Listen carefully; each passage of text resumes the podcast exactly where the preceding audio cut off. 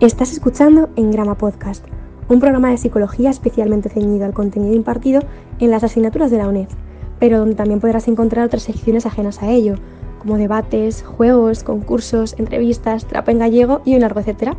Te animamos a que te unas a la familia, te suscribas y nos escuches cuando salgas a correr, cuando te vayas a dormir o cuando te apetezca. Estamos en YouTube, Spotify o Apple Podcast, entre otras plataformas. Y de antemano, gracias por escucharnos.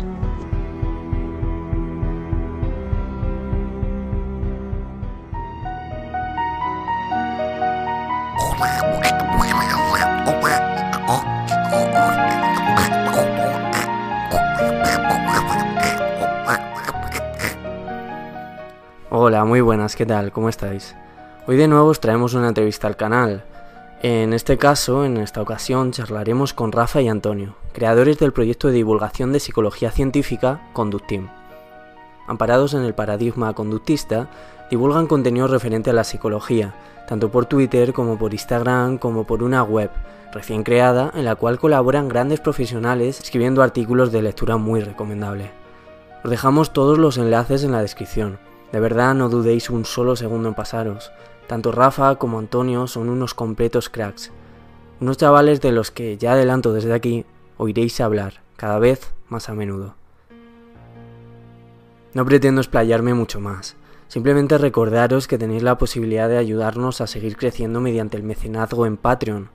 Ya somos casi mil suscriptores en YouTube y de verdad os agradeceríamos enormemente que os paséis a ser mecenas del canal. Pues esto conlleva mucho tiempo y esfuerzo, y si queréis que continuemos con ello, que sigamos trabajando en pos de medrar la calidad del proyecto, no estaría nada mal recibir cierto incentivo, aunque sea de forma irrisoria, casi ridícula. Igualmente, si no podéis permitiroslo, no os preocupéis. Con cada like y suscripción también nos ayudáis un montón. Y si podéis divulgarlo entre vuestra gente, genial. Ya me callo. Y os dejo con la entrevista a Conductim. Espero que os guste.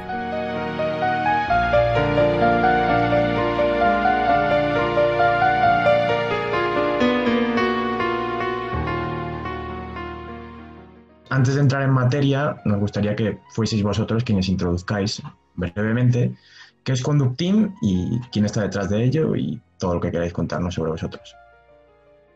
Eh, bueno, pues si os parece empiezo yo. Eh, realmente Conductim es un proyecto que inicialmente comenzó con tres alumnos de, de, la Universidad de Granada, de la UGR, pertenecientes a la Facultad de Psicología y Logopedia, obviamente. Y pues nada, al final Conductim fue un proyecto que nació a raíz de, un, de una práctica de clase en la que una profesora pues, empezó a introducir los conceptos clínicos del conductismo. Nosotros ya conocíamos el conductismo de un año antes, que ahora contaremos la experiencia. Eh, pero al fin y al cabo, lo que es el proyecto como tal, em, comenzó naciendo cuando una profesora realmente eh, nos mandó una práctica, decidimos ponernos mi compañero Rafa y otro compañero, eh, decidimos incluso ponerle el nombre ya de conductín al grupo de WhatsApp, que no tenía planteado nada de ser un proyecto, ni siquiera llevarlo a redes sociales, nada, simplemente una práctica de clase. Y, y, bueno, como mi compañero Rafa os contará a continuación, decidimos al fin y al cabo, o sea, conocimos la, la comunidad de Twitter, porque en Instagram no idea, conocimos la comunidad de Twitter, psicotwitter, como ahora se dice comúnmente, la sexta, eh, la conocimos y nos creamos una cuenta de Twitter y lo que decidimos era crearla solamente para dar paz a los tweets que a nosotros nos parecían interesantes y que a nosotros nos, nos parecían realmente útiles para rellenar las prácticas que iban siendo a lo largo del curso. Eh, como comentará ahora Rafa, pues eso evolucionó a la idea de crear un blog o una plataforma a través de la cual nosotros podíamos divulgar de forma más amplia que en Twitter, que permitiera más de 140 caracteres y que pudiera llegar, eh, al fin y al cabo, la forma que nosotros tenemos de concebir la psicología, ¿no? Que es como nosotros la queramos científica, ¿no? Que podríamos definir también que es el conductismo y tal, pero bueno, al fin y al cabo, en líneas generales, científica. Y bueno, pues mi compañero Rafa eh, continúe contando la y Conduct Historia. Pues nada, empezamos un poco en Twitter de una manera un poco, pues a ver qué pasaba. No teníamos intención de, de tener una cuenta así como la que tenemos ahora, ni mucho menos. Fue un poco una idea muy, muy chorra. Eh, se me ocurrió un día en Semana Santa y nada, los tres, porque empezamos tres y ahora somos dos Eh, nos metimos por curiosidad en Twitter, si es cierto que ya conocíamos a algunos conductistas como Eduardo Polino, Ricardo de Pascual, y ya nos interesábamos por subirlos mucho desde 2018 finales o así. Nosotros empezamos en abril de 2019. Y bueno, estamos ahí un poco más para aprender, digamos. Hmm. Y ahora pues parece que estamos enseñando también, pero realmente creo que esto sí que lo quería decir para quedarme a gusto. Creo que mm, hay cierta idealización hacia algunos estudiantes que estamos divulgando en redes como nosotros, Denisa Praje, antiguamente Bayorel, hmm. entre otros. Y ella misma lo ha dicho también hace poco, que, cuidado, que, está bien que hemos ah. tenido esa suerte de descubrir el conductismo pronto, antes que otros estudiantes, pero que eso no nos hace ni mejores ni peores que nadie, que al final la diferencia entre, entre un, cualquier estudiante de psicología que sepa más o menos que otro, cualquier persona, al fin y al cabo, es que el ambiente, entre comillas, le haya llevado a eso. Entonces, hay que tener mucha cura de humildad, eh, tengas 5.000 seguidores o tengas 1.000 o seas, o seas doctor o seas un estudiante de primero, sea... Mm, no se puede ir con un título por delante para argumentar y invalidar a quien sea, ¿no? Y, y bueno, volviendo al tema, eh, que no en ningún momento fue se creó Conductín con la idea de llegar muy lejos, por decirlo así, sino más por diversión, digamos. Hmm. Pero luego, claro, te das cuenta que el conductismo está muy verde y a raíz de lo que ya empezamos a aprender y, y tuiteábamos, pues había una respuesta bastante buena de parte de la audiencia. Entonces, claro, eso te refuerza y, y claro que gusta, ¿no? El reforzamiento social. Entonces, a partir de ahí dijimos, hostia, pues tenemos cosas que decir y vamos para adelante. Sí que lo hubo, hemos tenido conductirnos lo que parece, o sea, tal como está ahora mismo, ¿no? De rodado que va, porque hemos tenido momentos, yo por ejemplo me fui a Argentina de intercambio y esos seis meses, bueno, seis, cinco más bien, esos cinco meses entre agosto y diciembre, Conductín apenas, apenas se tocó. Ya a partir de entonces, eh, claro, ya la cosa estaba, o vamos a saco o seguimos haciendo como que esto sea un pasatiempo y ya está. Entonces ya tuvimos que, digamos, un poco reunirnos los tres y a ver qué pasaba. Y ya decidimos abrirnos también Instagram y un blog que teníamos que la verdad es que no funcionó mucho, pero ahí está, pues lo, lo desechamos y ahora es cuando hemos hecho hace poco la nueva web que conocéis. Y la verdad es que ahora va todo genial, pero que claro que esto no es un camino de rosas. Y vosotros, vosotros lo sabréis ahora, lo estaréis comprobando que no es fácil ah, empezar. desde luego que y que tenéis que echarle muchas, muchas ganas. Hmm. Desde luego que sí. Precisamente, una de las cosas que Rafa y a mí nos interesaría muchísimo es hablar con otros estudiantes o incluso ya matriculados o profesionales, como queráis denominarlo, respecto a la importancia de la divulgación. No hace mucho, creo que Ramón Noguera puso un hilo en el que daba pie a decir eh, que realmente queramos o no, eh, las facultades van a estar muy limitadas en cuanto a contenido solamente por la diplomacia que las mantiene. Es decir, importa muy poco realmente que en una facultad se enseñen los contenidos que realmente son apropiados puro y duro o como tal. Porque lo que realmente necesita es que haya un, o sea, haya un avance en todo esto y haya unas plataformas digitales que estén adaptadas a la divulgación en psicología. Y para eso no necesitamos eh, a Conductín ni necesitamos a Engrama. Necesitamos 200 Conductín y necesitamos 500 Engrama. Es a lo que me refiero. Es decir, yo creo que también nuestro papel, además de divulgar, debe ser intentar que los demás asocien una importancia muy, muy relevante en la psicología a lo que es la divulgación y a que tú, como alumno, debas realmente divulgar lo que tú consideras, o más que lo que tú consideras, cuando ya te des cuenta de lo que es la psicología científica y realmente tú te das cuenta de la importancia que tiene que los demás puedan acceder a plataformas para conocer lo que es también la psicología científica. Hmm. yo, yo, lo veo muy relevante, al fin y al cabo es eso. Y para eso hay muchas pautas, porque Instagram y Twitter se mueven por leyes que, independientemente del contenido que tú divulgues, está ahí. Me explico. Ya puedes divulgar sobre psicología, sobre política o sobre música, da igual. Las leyes están ahí y al final en Twitter se crece de una manera, en Instagram se crece de otra manera, en Google a través del SEO se crece de otra manera, y al final lo que tenemos que hacer es eso, incentivar a estudiantes que realmente se puedan atrever a decir, oye, mira, yo no sé si tengo muchísimo que aportar, pero tengo la necesidad de aportar algo, eso sí. Porque nosotros cuando comenzamos con Dustin y nos creamos la cuenta de Twitter, vamos, la gente que no empezó a seguir el primero, nuestros 200, 300 primeros seguidores, lo sabrá y Rafa precisamente te lo podrá corroborar, que cuando nosotros contamos nuestras batallitas, siempre sale el tema. Que nosotros, cuando empezamos en Twitter, nosotros lo que nos dedicábamos era a recopilar hilos de otras personas que tenían cuentas mucho más grandes, mm. los anclábamos para que otras cuentas también pudieran ver que realmente estamos en el ajo, que realmente opinamos igual que ellos, pero nosotros no teníamos nada que decir. O algo que decir que me decía gastar un segundo de tu tiempo hmm. para poder ser leído.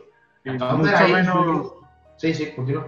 Sí, eh, es lo que Antonio y yo lo hemos hablado bastante últimamente y, al hilo de, este tema ¿no? que, que acaba de salir, que es que somos, ¿cuántos estudiantes de psicología seremos en España? Unos 50.000 o yo qué sé. Y estamos divulgando en redes sociales, no sé, 30 al fin y al cabo. Y eso creo que es algo que hay que, incentivar. Y el mero hecho de que ahora hayáis salido vosotros y que vayan a salir niños nuevos, que vayan a ponerse a hablar y a intentar aportar algo y si está mal, pues que les corrijan, pues tiene su, su valentía y su mérito independientemente de luego que se haga mejor o peor, pero nosotros miramos publicaciones antiguas de Instagram y vemos muchísimos fallos de hace eh, publicaciones de hace tres meses, las revisamos Antonio y yo y vemos cantidad de fallos, pero joder, y vemos un cambio brutal ahora. Entonces, al final parece que estamos enseñando, pero estamos más aprendiendo que enseñando Eso es. con esto. Va también la correlación de una pregunta que también es muy frecuente y que a lo mejor también habrá surgido a vosotros, que es ¿por qué la gente no se atreve a divulgar? Porque al fin y al cabo todo el mundo tiene Instagram, todo el mundo utiliza redes sociales, pero no todo el mundo utiliza las redes sociales para esto. Es decir, ¿qué le cuesta a una persona poder salir en una red social respecto a la disciplina que la apasiona, a la disciplina que va a dedicar como cuatro años de su tiempo? Eso se dice pronto, ¿eh? se dice prontito. La cosa es, nosotros creemos, bueno, incluso podemos afirmar de forma fehaciente que hay un miedo enorme a catalogarse dentro o encuadrarse dentro de un marco teórico. Es decir, lo que ahora mismo predomina en todas las facultades de psicología de España, y decimos de España porque luego, claro, luego pasamos de charco y Rafa te podrá contar a través de su experiencia totalmente lo contrario, ¿no? Hmm. Pero realmente lo que predomina en una, una facultad de psicología es el eclecticismo, es que la persona no se encuadra nunca y nunca se va a decidir ¿Pero por qué? Existe un miedo muy grande a que si yo adopto un marco teórico, además de adoptar las ventajas que puede tener ese marco teórico, también voy a adoptar todas esas críticas. Y claro, desde un punto de vista ecléctico, ¿qué vas a hacer? Adopto, o sea, va a sobresalir muchísimo y va a remarcar muchísimo las críticas que tiene el marco teórico en el que se encuentra otra persona. Entonces tú nunca vas a escuchar por la cafetería de tu facultad o de donde sea, o incluso en tu ambiente de trabajo, aunque sea interdisciplinar y tal, con psiquiatra, fisioterapeuta, etcétera, nunca te va a decir, yo me encuadro dentro de esto, y yo opino esto, esto y esto. Y a mí me preguntas sobre esto y no te voy a responder, depende. Aunque sea la respuesta más sabia, entre comillas, dentro de lo que cabe en muchos contextos, sí. Pero no te voy a responder, depende. Te voy a decir, desde mi, desde mi punto de vista, esto sí, así, así, así. Y los constructos se definen de esta manera. Y precisamente es lo que nosotros hemos practicado, que Rafa también está muy de acuerdo con eso. Que aunque el análisis de conducta no tenga como objetivo traducir términos, es decir, no tenga como objetivo traducir qué es la mente, por ejemplo, para el análisis de conducta, nosotros lo practicamos conductivo. Nosotros somos la primera cuenta, en realidad, en coger, por ejemplo, constructos desde el cognitivismo como motivación, creatividad, autoimagen, etcétera, y traducirlo realmente a lo que se refiere en términos conductuales somos los primeros y tampoco opino que todo el mundo tenga que hacer eso, ni muchísimo menos, porque yo no quiero que tú utilices esos términos, aunque estén bien, o, hmm. que estén bien definidos, entre comillas, porque nosotros lo definimos así, pero no tiene por qué estar bien para otra persona. No tiene que utilizar. La verdad es, desmenuzarlo. Claro. es, un poquillo un trabajo de desmenuzamiento, de cosas que, de constructos que no explican nada e intentar hacer una clarificación conceptual. Yo creo que también el hecho de que escasee pues la gente que divulga es porque ya no, ya no por posicionarse, sino porque la gente asocia la divulgación con ser experto en ese tema. y no tiene realmente que ver. No se tiene por qué ser experto para divulgar sobre algo. Hay que, hay que ser riguroso.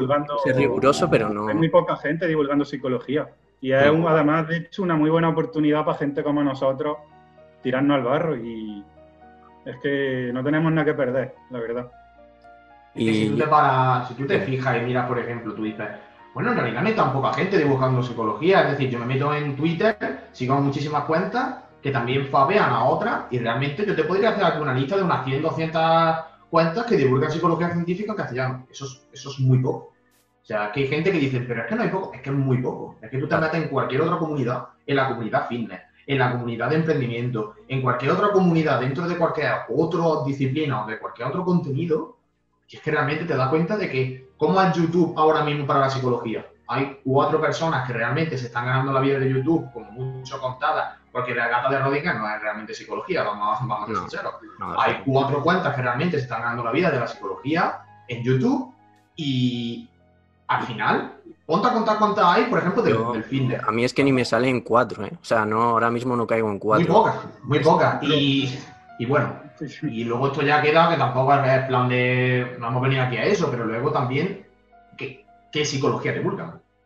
Porque, claro, se gana la vida, pero luego dime qué psicología divulgan. Que no tampoco creo que ni siquiera la deberíamos considerar dentro de nuestro nicho, por ejemplo.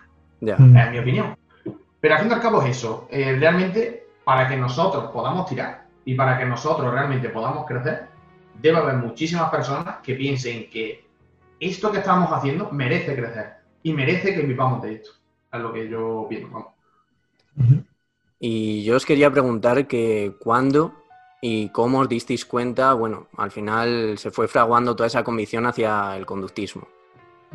Y, bueno, ¿qué nos podéis contar sobre todo ello? ¿En qué se equivocan el resto de enfoques y por qué os decantasteis por, por, esta, por este paradigma? Mm, bueno, lo digo yo. No, lo primero fue eh, el primer punto de encuentro fue, aunque ya lo dijimos en Psicoflip y la gente, bueno, la gente de nuestro círculo lo sabe y la gente de la Universidad de Granada también, el primer punto de encuentro fue un profesor que nos tocó en primero que solo da clase a uno de cada cinco grupos, lo cual es una pena, pero entonces, porque es suerte, es lotería, es suerte, sin más. Entonces, este señor, pues, por decirlo así, te cambia la vida te cambia el rumbo de, de, estar en la carrera. O sea, yo creo que en segundo de carrera mm, me hubiera salido de la carrera si no es por este señor, porque por una serie de circunstancias uno está ahí en la carrera un poco como que no sabe muy bien qué está estudiando, que un profesor le dice una cosa, otro toda la contraria. Entonces, este tío pues va con, para que os hagáis una idea, mm, da sus clases sin diapositivas, él intenta hacerte pensar. Él va a clase y dice, ¿por dónde nos quedamos ayer? Vale, vamos a debatir este concepto, esta teoría, esta lo que sea. Y él quiere que lo que tú no sepas se lo pregunte y que entre y, ayudar.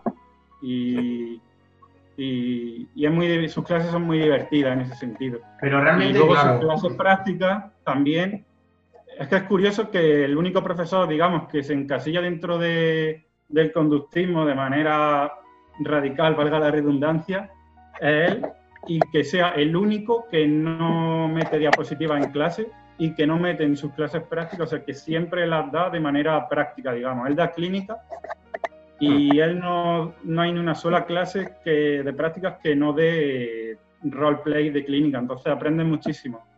Y qué casualidad que sea conductista. Hmm. Qué casualidad. Entonces, la, verdad es que te atrapa, te atrapa. La cosa es que yo creo que la Facultad de Psicología de Granada, eh, respecto a este tema, creo que ya lo he mencionado en su tiempo, entonces vamos a una breve, voy a hacer otra vez un breve resumen. Pero realmente lo que opino es que en la Facultad de Psicología de la UGR, el conductismo está muy mal visto porque claro, está representado o está asociado a este señor, ¿vale? Entonces, este señor lo que hace cuando entra a clase es decirte en tu cara que uno, lo que él dice es correcto, cosa que es correcta, y dos, lo que tú piensas hasta ahora o lo que has aprendido hasta ahora es basura, no sirve absolutamente para nada. Entonces, cuando a ti te llega una persona y realmente a ti te dice que todo lo que sabes sobre la hipótesis serotoninérgica de la depresión, todo lo que sabes sobre la serotonina en la hendidura sináptica, o directamente todo lo que sabes sobre farmacología, es realmente una basura en la explicación causal del comportamiento, pues realmente tú lo que, lo que vas a decir es, o lo que vas a pensar es, ¿quién coño es este tío? para decirme a mí que todo lo que yo estaba estudiando hasta ahora, que además tengo yo de buena fe, o sé yo de buena fe, esto es correcto, porque es médico, porque viene del modelo médico, porque es médico, los médicos no se equivocan, ¿cómo es que realmente a mí me va a decir este señor que yo estoy equivocado? Entonces, ya salen dos tipos de personas. Las que se cabrean al principio y siguen cabreadas con él después y terminan cabreándose por asociación y por equivalencia de estímulos con el conductismo en general como constructor. Y luego las personas que empiezan también cabreadas con él, pero asumen realmente de que lo que han estado haciendo hasta ahora es perder el tiempo y que todavía estás a tiempo de empezar a mejorar en qué inviertes tu tiempo. Y todavía estás a tiempo para aportarle valor a tu carrera como profesional. Sí, No tiene más resumen que eso. Yo creo que te, no tiene te más choca, eso es inevitable. Eso es seguro. Ese profesor entra el primer día a clase y tú y te sientes inseguro porque te está diciendo Sí. un mon- te está dando un montón de hostias verbales, por decirlo así. Entonces, es verdad que a mucha gente le choca y le produce rechazo. Hay que tener paciencia y cuando ya tienes cuatro o cinco clases con él, empiezas a decir, hostia, este tío lo que dice tiene mucho sentido. Es muy contraintuitivo, pero tiene mucho sentido. Y es verdad que hay que tener paciencia, porque hay gente que a lo mejor va a una clase suelta con él y no le gusta, porque a lo mejor sí es verdad que a veces el tono puede ser un poco tajante o sí, puede que en algún momento agresivo, quizás, no sé. Entonces, pero claro, también yo entiendo que esa parte de, porque Antonio y yo creemos que él es, él es un, un actor en clase. O sea, él No, lo realmente hace de esa forma para que papel. a ti te entre. Hmm. Hace un papel, exacto.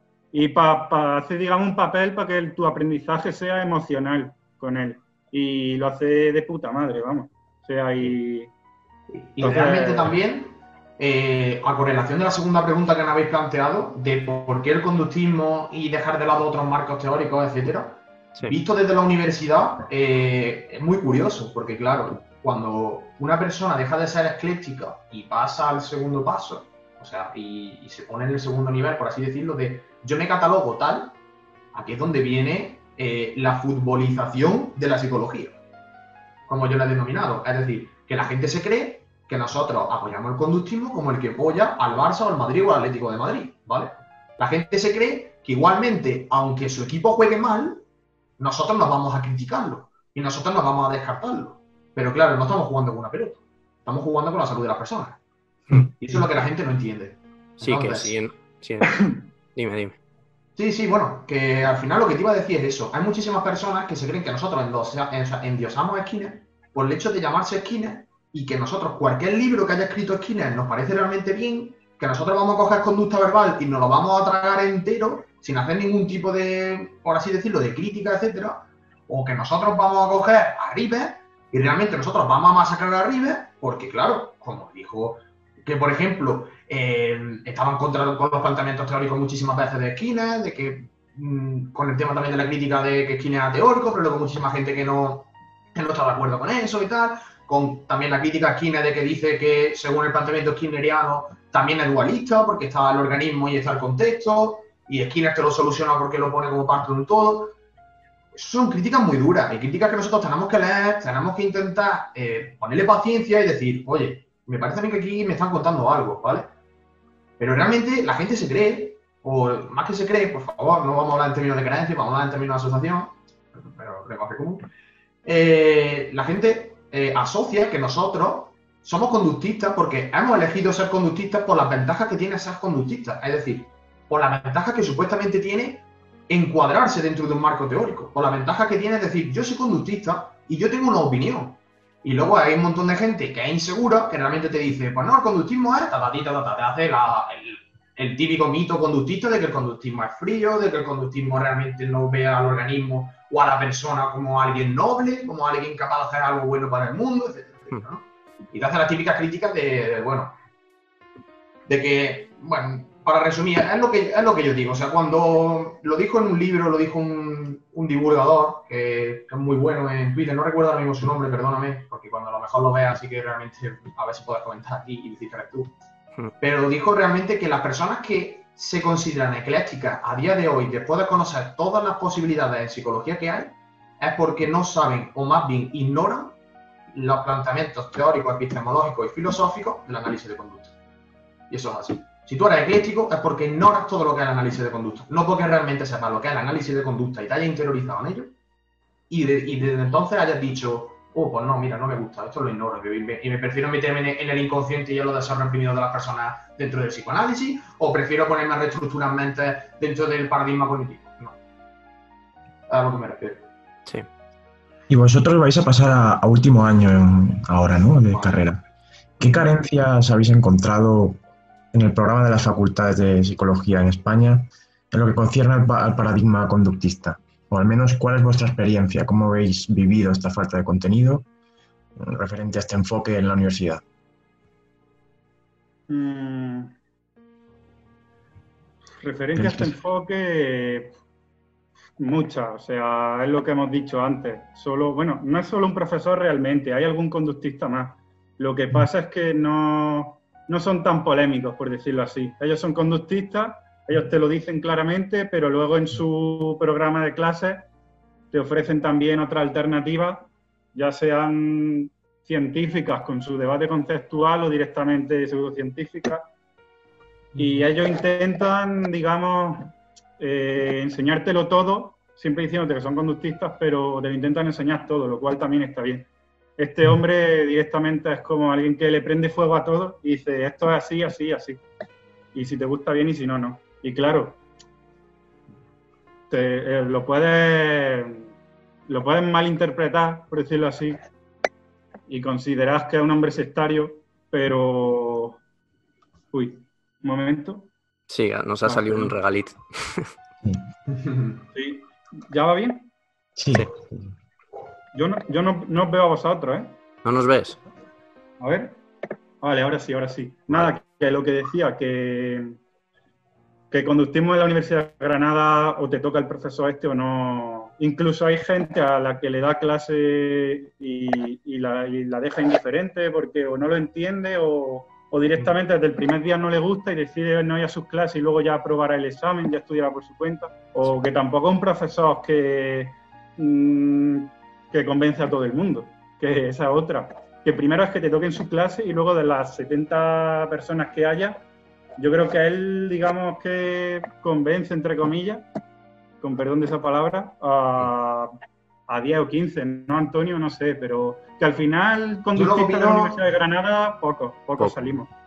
Yo lo que opino es que la carencia está más en la cantidad de contenido excesivo que realmente sobra que lo que realmente falta, a lo que me refiero.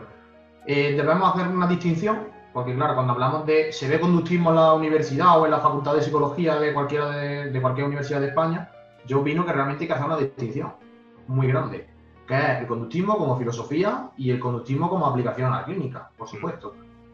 El conductismo como filosofía de la ciencia de la conducta, eh, lo que está, o sea, lo que ves es muy, muy, muy insuficiente, incluso con este profesor. Es muy insuficiente. Con este profesor te hace planteamientos muy básicos, te dice realmente que sí, que el conductismo es determinista, materialista, no te lo dice como tal, pero te lo, ejemplifica diciéndote directamente en tu cara que la mente no existe, la cual te acaba chocando, te acaba diciéndote que el libre albedrío y que la posibilidad de elegir en cualquier momento tampoco existe, lo cual también te choca mucho, pero al fin y al cabo sí, te plantea la base de una filosofía de la conducta. Eso estamos de acuerdo. Aún así, muy insuficiente. Luego, en cuanto a la aplicación clínica, eh, sí que es un poco más abundante. ¿Por qué? Porque luego tienes otros profesores, que, creo que Rafa no ha conocido un par de ellos, porque claro, en su estancia de Argentina no tal, pero sí que es verdad que en cuanto a aplicación a clínica, suceden dos cosas. Una, eh, hay muchos profesores que te dan contenido sobre, fundamentado en la filosofía conductista sin ni siquiera saber que están planteados desde la filosofía conductista. Sí. Ellos te lo dan creyéndose que es la psicología con evidencia.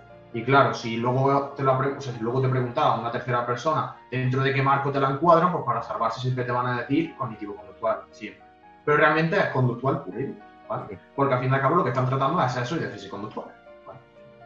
Y luego, por otro lado, aparte de la gente, o sea, de los profesores que te dan contenido sin realmente saber que ese contenido eh, es conductista o se basa en la filosofía conductista, luego están otros profesores, que es lo que ha dicho Rafa, que por temario o por directamente encuadre de en, cuanto al contenido que tienen que dar en tantas semanas, etcétera, te dan un contenido que no es el que a ellos les gustaría dar, pero a ellos sí se encuadra dentro de la filosofía conductista.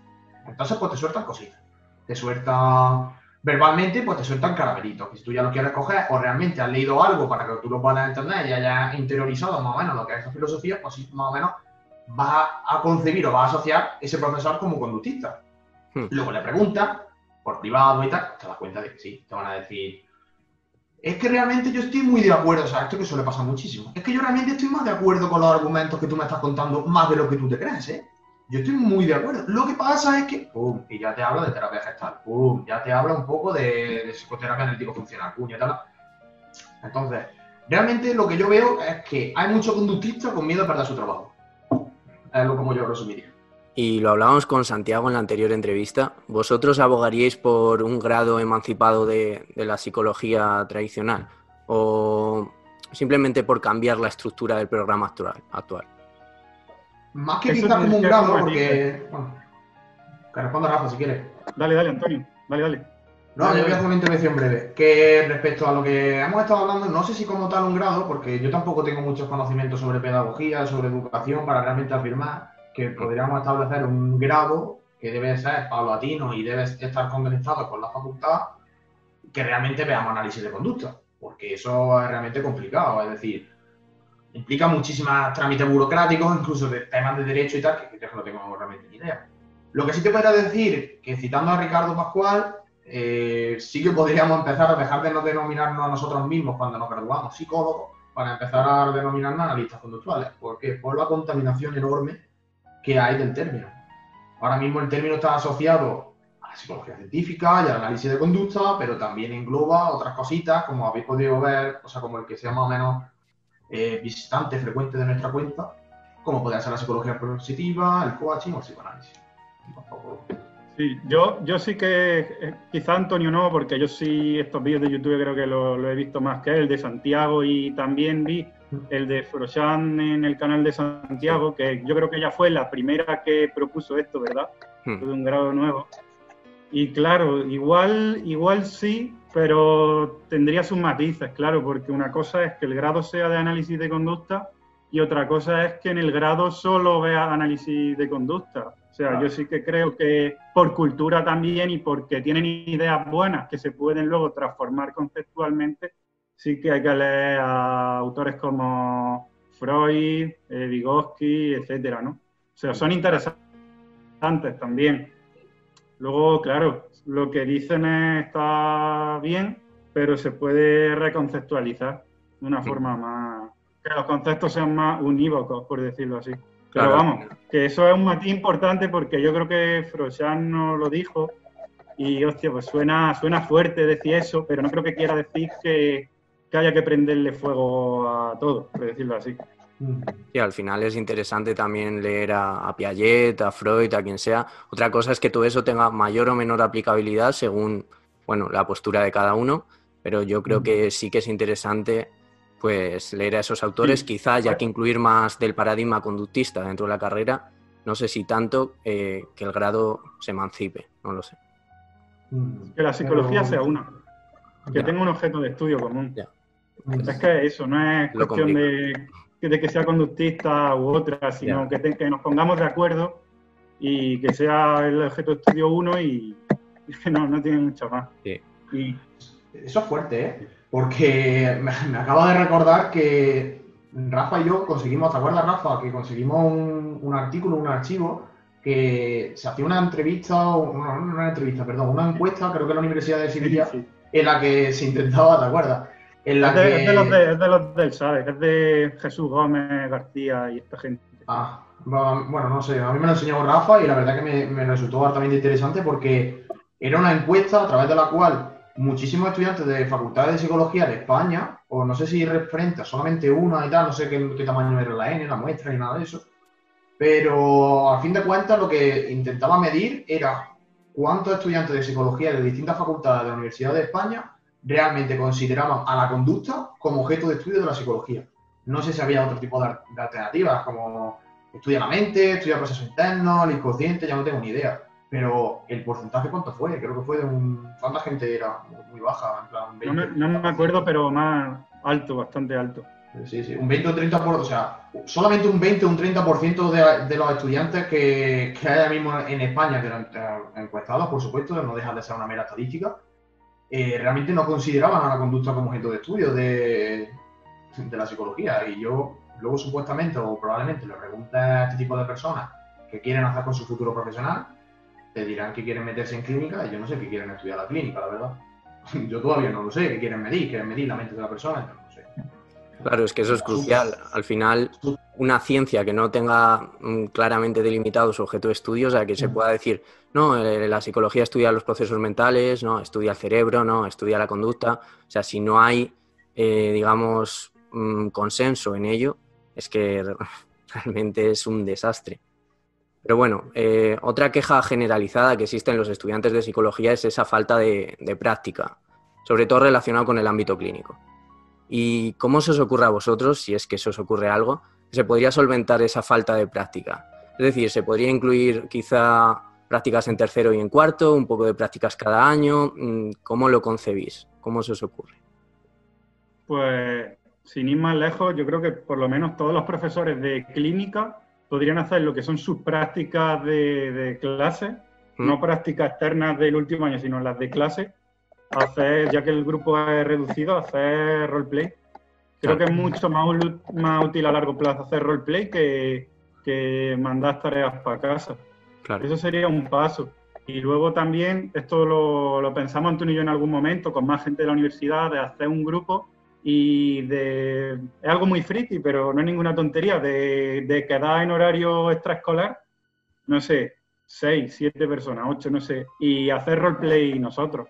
O sea, dos personas, paciente terapeuta, y los demás revisando y opinando, y aquí le tenías que haber dicho esto, o aquí si el paciente te dice esto, tú le tienes que salir por aquí, o un poco así que fue una idea, pero que no, no salió, al final no salió. Porque para el que, para el que haya visto Harry Potter, la Orden de Fénix, pues parecido.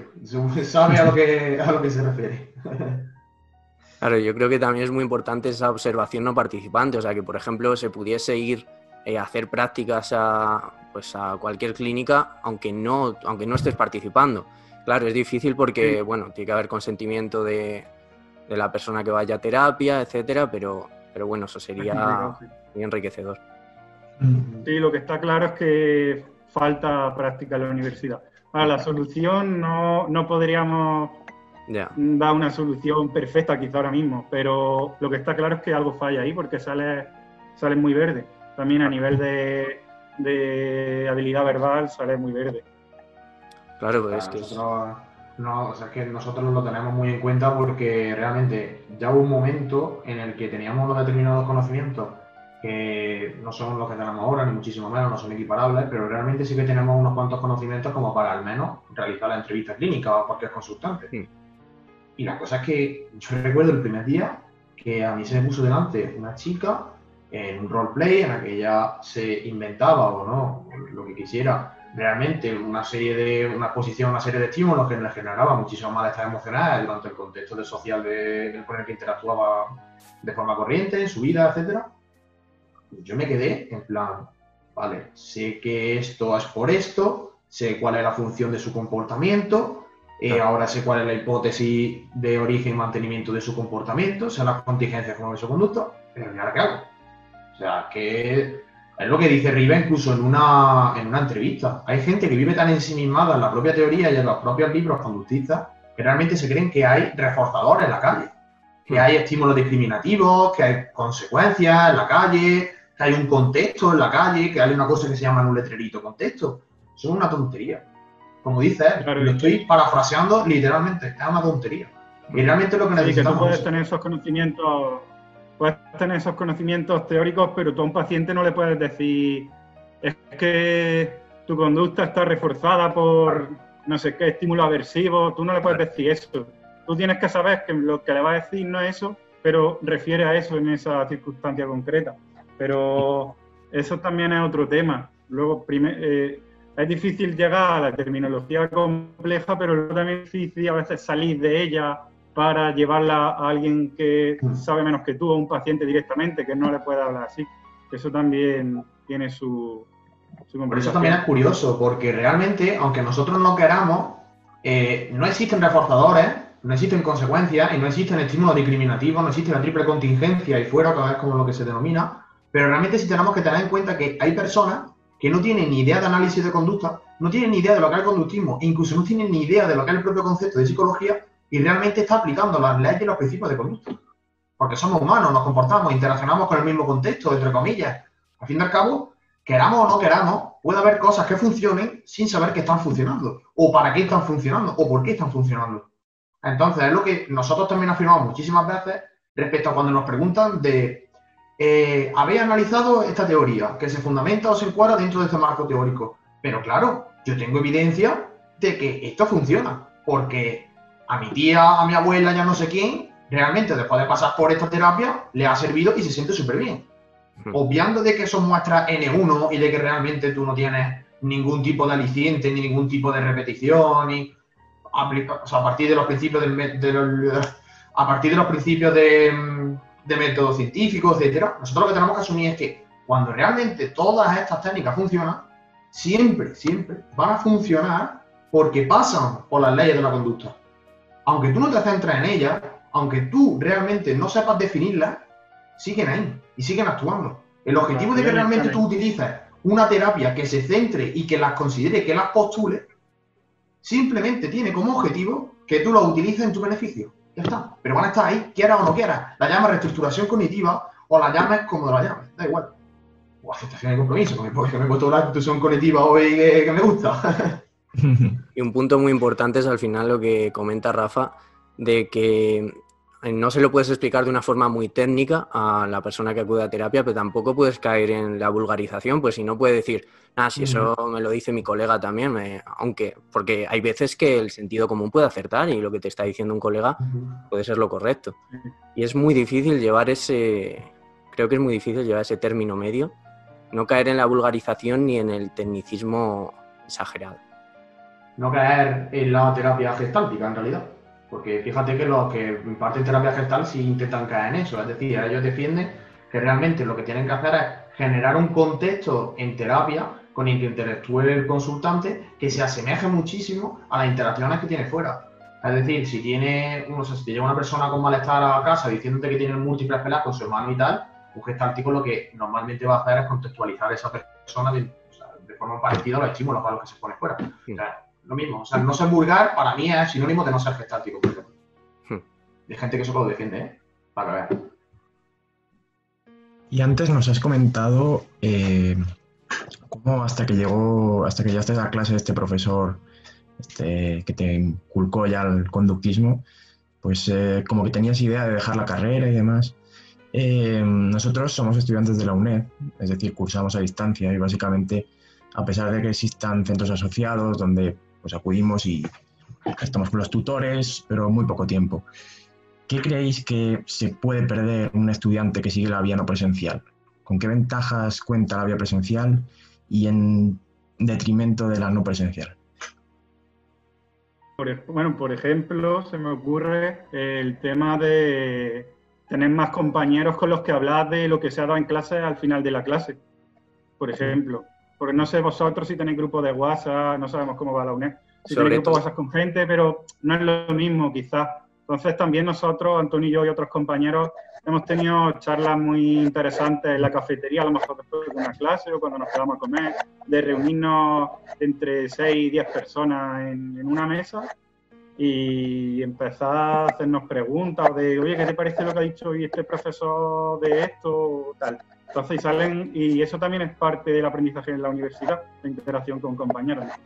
eso a lo mejor, por ejemplo. Somos grupos, somos grupos reducidos, pero yo me refiero más y así el tema de los profesores, eh, la cercanía y que te puedan inculcar, pues eso, ciertas ideas o hacerte pensar, cambiarte todo, decirte, pues todo lo que sabes no vale nada, ese tipo de cosas. a ver, realmente lo que, lo que yo opino es que, claro, al fin y al cabo lo que te pierdes son un conjunto de interacciones que van a formar parte de tu historia de aprendizaje. Es decir, independientemente de los contenidos que tengas, la forma que tengas de asociarlos o de aprenderlos van a ser totalmente diferentes.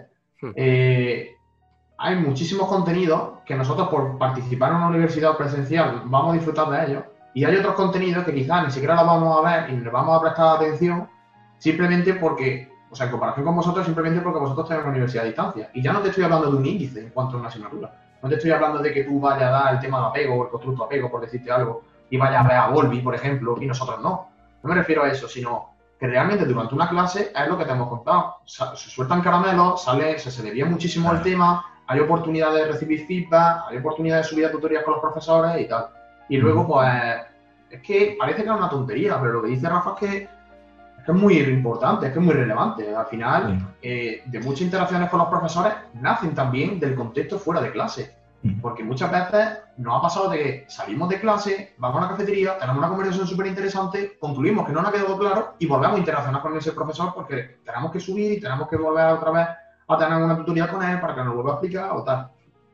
Eh, ser estudiante no solamente implica estudiar, hay que vivir la vida del estudiante. Y ya cada uno haga lo que quiera con su tiempo libre, pero para nosotros es muy importante la universidad presencial eso que, realmente está presente en muchas experiencias y, en la exposición a muchos estímulos que creemos que son totalmente necesarios para el psicólogo. Bueno, ahora con la pandemia, como todo el mundo estudia en la UNED, digamos. Estamos, todos, somos de la UNED ya. claro. Y bueno, a, mí, a mí personalmente no, no me ha gustado, la verdad, la experiencia online. Ya. Pero no, no sé, es que eso al final es que te pierdes un montón de, estimulación directa de estar en la universidad, sin duda. Ya no recomiendo tampoco, ¿eh? A ver, sí que es cierto que también, al ser lo vuestro una universidad presencial, cuenta con menos recursos y herramientas en, seguramente, vamos, no lo sé. En el campus virtual, en, en, ese tipo de cosas. Nosotros, por suerte, ahí sí que estamos un poquito más curos de espanto y tenemos bastantes foros con constante interacción, tenemos bueno, una buena plataforma de exámenes. Eh, vamos, estamos más preparados para este tipo de cosas de, como la pandemia. Pero bueno. Y metiéndonos un poquito en lo que atañe a la divulgación, ¿qué puertas puede llegar a abrir un proyecto como, como, el, vuestro, vaya, o similares? ¿Qué puede facilitar eh, dentro del mundo de la psicología un proyecto así tanto durante la carrera como una vez finalizada esta? Pues por ejemplo, a nosotros el otro día, no vamos a decir nombres todavía, hmm. porque no se ha dado, pero sí que nos está llegando gente. Bueno, sin ir más lejos, bueno, vosotros no habéis ofrecido venir aquí ahora. Hmm. Eso es un logro también, los chicos de Psicoflix. Y hmm. luego otra persona ya nos ha contactado para dar una pequeña clase, digamos, a sus alumnos sobre introducción al conductismo.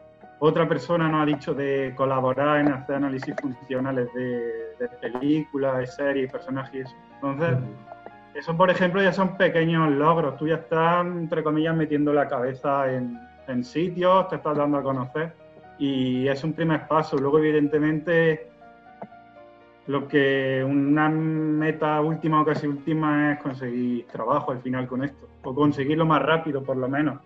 Hmm. porque ya te conoce la gente y ve que está haciendo algo medianamente bueno o serio. Va, va un poco a correlación con el objetivo, por ejemplo, ahora de nuestra web. Que nosotros, eh, Rafa y yo lo planteamos, es decir, Rafa y yo siempre que vamos a iniciar un proyecto, siempre nos preguntamos, o más bien yo siempre le pregunto a él, eh, ¿para qué quieres hacer esto? Es decir, Rafa me presenta siempre una idea de decir, tío, vamos a hacer esto, esto, esto no podemos hacer de esta manera. Y yo digo, vale, necesito dos cosas. Una, ¿para qué vas a hacer esto? Y dos, ¿qué piensas conseguir con esto en el futuro? Y al mismo tiempo, ¿cómo piensas llevarlo en el futuro?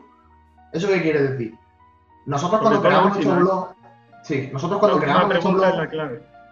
nosotros cuando creamos nuestro blog lo hicimos con un objetivo muy claro. Es decir, nosotros no somos nadie. Nosotros somos unos estudiantes que en aquel entonces estábamos en segundo de carrera, ahora en tercero, que todavía no estamos ni en cuarto, y nosotros no somos nadie. Y a día de hoy tampoco somos nadie. Eso somos totalmente conscientes. ¿Qué es lo que ocurre? Eh, a pesar de que no seamos nadie, nosotros nos lo hemos currado y tenemos una plataforma que realmente tenemos lectores. No sé si nos los merecemos, es lo que hemos estado diciendo antes. Y tampoco somos más que nadie por tener un número ahí un poquito más alto que otras personas. No sé si nos lo merecemos, pero el caso es que lo tenemos. Entonces, ¿qué es lo que ocurre? Realmente no importa que tú tengas algo muy importante que decir, si luego no tienes una plataforma o un lugar donde decirlo. ¿Eso qué quiere decir? Que con esta creación web hay muchísima gente que está escribiendo en nuestra plataforma y que tiene una formación que nos pega una pata en el culo a nuestra. Y que nos podrían enterrar en formación y en experiencia laboral a nosotros, pero de aquí a seis años, perfectamente. ¿Y qué es lo que ocurre? Esa persona quiere decir algo, pero no tiene un lugar donde decirlo. O al menos un lugar donde decirlo que no la lean más de ocho personas. Nosotros tenemos una plataforma y al final, al final lo que hacemos es beneficiarnos. Es decir, tú te beneficias de nuestra plataforma y nosotros nos, nosotros nos beneficiamos de que una persona como tú realmente mm, Sí, que le aporta colabore con nosotros, o sea, con nosotros en, en, líneas generales y en resumen. Eso que te abre, pues la puerta de, uno, contacto, con esa persona ya tener un contacto. Dos, la puerta de estar haciendo algo que realmente puede ser beneficioso incluso para ti el día de mañana. Porque a pesar de que nosotros ahora mismo, o sea, podríamos publicar perfectamente, simplemente que no nos da la vida ahora mismo en el blog, con la feed que tenemos de publicaciones que no nos da. Pero realmente el día que yo quiera decir algo, pues lo voy a tener ahí. Y esa es la puerta más grande que puede tener abierto un psicólogo. Para decir cualquier cosa. Y vamos, que es un, es un honor que, este, que hayamos conseguido que Miriam Rocha escriba, por ejemplo, que ha sido por ejemplo, Eso pensarlo hace un año era una locura, vamos. Qué va, qué va, qué va. Y ahí está, y ha escrito en nuestra web. Entonces, esos son logros al final. Y que ella te felicite por lo que haces, que te felicite Eduardo Polín y, y cualquier persona, al fin y al cabo. O sea, que recibimos un reforzamiento social brutal, la verdad. Y eso al final es lo que le da el sentido último de, todo esto, que a la gente, que la gente responda y diga, está guapísimo lo que hacéis y que sigáis así. Por eso mismo, eh, realmente cuando nosotros intentemos o en algún determinado momento hablamos con gente que está interesada en abrirse una plataforma digital en psicología, en cualquier red social, tenemos que inculcar mucho ambos, ambos hemisferios que hemos tratado a lo largo de, de la charla que hemos tenido con ustedes. El primero y el más importante es por qué lo estás haciendo, es decir, sabes que la psicología necesita esto, sabes que es una disciplina de la que vas a comer el día de mañana y sabes que si tú abres una plataforma, consigues captar lectores y realmente haces crecer a muchísima gente y gracias a ti hay un montón de cuentas pequeñitas que también se están creando, la probabilidad de que tú comas con la psicología van a ser más altas. Esa es la primera. Pero luego, no solamente lo hagas por la psicología, hazlo por ti, porque lo vas a necesitar, porque el mundo laboral no es tampoco tan fácil. No te estamos hablando de que el mundo laboral en psicología, como mucha gente dice, es meme, venga al paro, venga a tal, y te lo está diciendo un nota o un tío, mal dicho, que está en tercero de carrera que va a pasar a cuarto, ya ves tú lo que puedo tener yo de idea del mundo laboral, ¿no? Pero al fin y al cabo es eso. A nosotros nos llevan inculcando y nos llevan diciendo en la universidad desde, desde casi iniciar que el mundo laboral es muy difícil y que aquí solamente va a trabajar el que tiene suerte, ni siquiera el que hace las cosas bien. Pues no. Nosotros hemos llegado ahí para romperlo. Es decir, nosotros hemos llegado ahí para decir, mira, si tú haces las cosas de esta manera, de esta manera, y haces las cosas bien, estoy totalmente seguro de que alguien va a valorar tu trabajo. Y ahora mismo, como dice Rafa, el otro día, cruzando el charco, hubo una persona que sí valoró nuestro trabajo de forma buena. Y ya un comienzo, ya un punto para decir, Rafa, no tenemos que creernos nada, Rafa, estamos en un punto muy bueno, pero Rafa, tenemos que echarle dos huevos. Y eso es así. Hay que seguir. ¿Contempláis un futuro a largo plazo siguiendo con esto, o sea, trabajando en lo que trabajáis, pero seguir con esto? Es decir, ¿planteáis que algún día esto acabe o, o, aún no. Al, final no extrapolarlo, sino vivir directamente de la divulgación. ¿Lo contempláis? Eh, es difícil. Es difícil. Bastante. Es difícil y sobre todo si no hemos extrapolado a las redes que realmente se monetizan, porque tú no monetizas Instagram y tampoco monetizas Twitter. Realmente lo único que te sirve es, uno, te da un lugar donde divulgar y dos, te da un lugar que te permita que la gente te conozca por lo que te conoce. No te permite monetizar lo que divulga, ni que la gente apoye lo que divulga. Y por eso realmente ahora mismo tenemos un, equipo tan malo, porque te estamos llamando desde una cama y desde un micro de un portátil, pero Rafa y yo sí que estamos ya planteándonos cómo podemos dar el salto como precisamente lo había hecho vosotros. Que realmente, claro, eh, luego surgen, eh, no a nivel personal, pero surgen eh, a la hora de generar este proyecto, pues inseguridades. De decir, tío, eh, o sea, realmente esta es la primera vez que vamos a poner nuestra cara. ¿eh? Llevamos como un año y pico ya, o sea, desde, o sea, cuando llega ahora abril, son dos años divulgando, que se dice pronto, dos años haciéndonos polvo y dos horas dedicándonos muchas horas al día. Y ya es la primera vez que vamos a poner nuestra cara. Y yo creo que incluso estamos perdiendo la oportunidad muchas veces.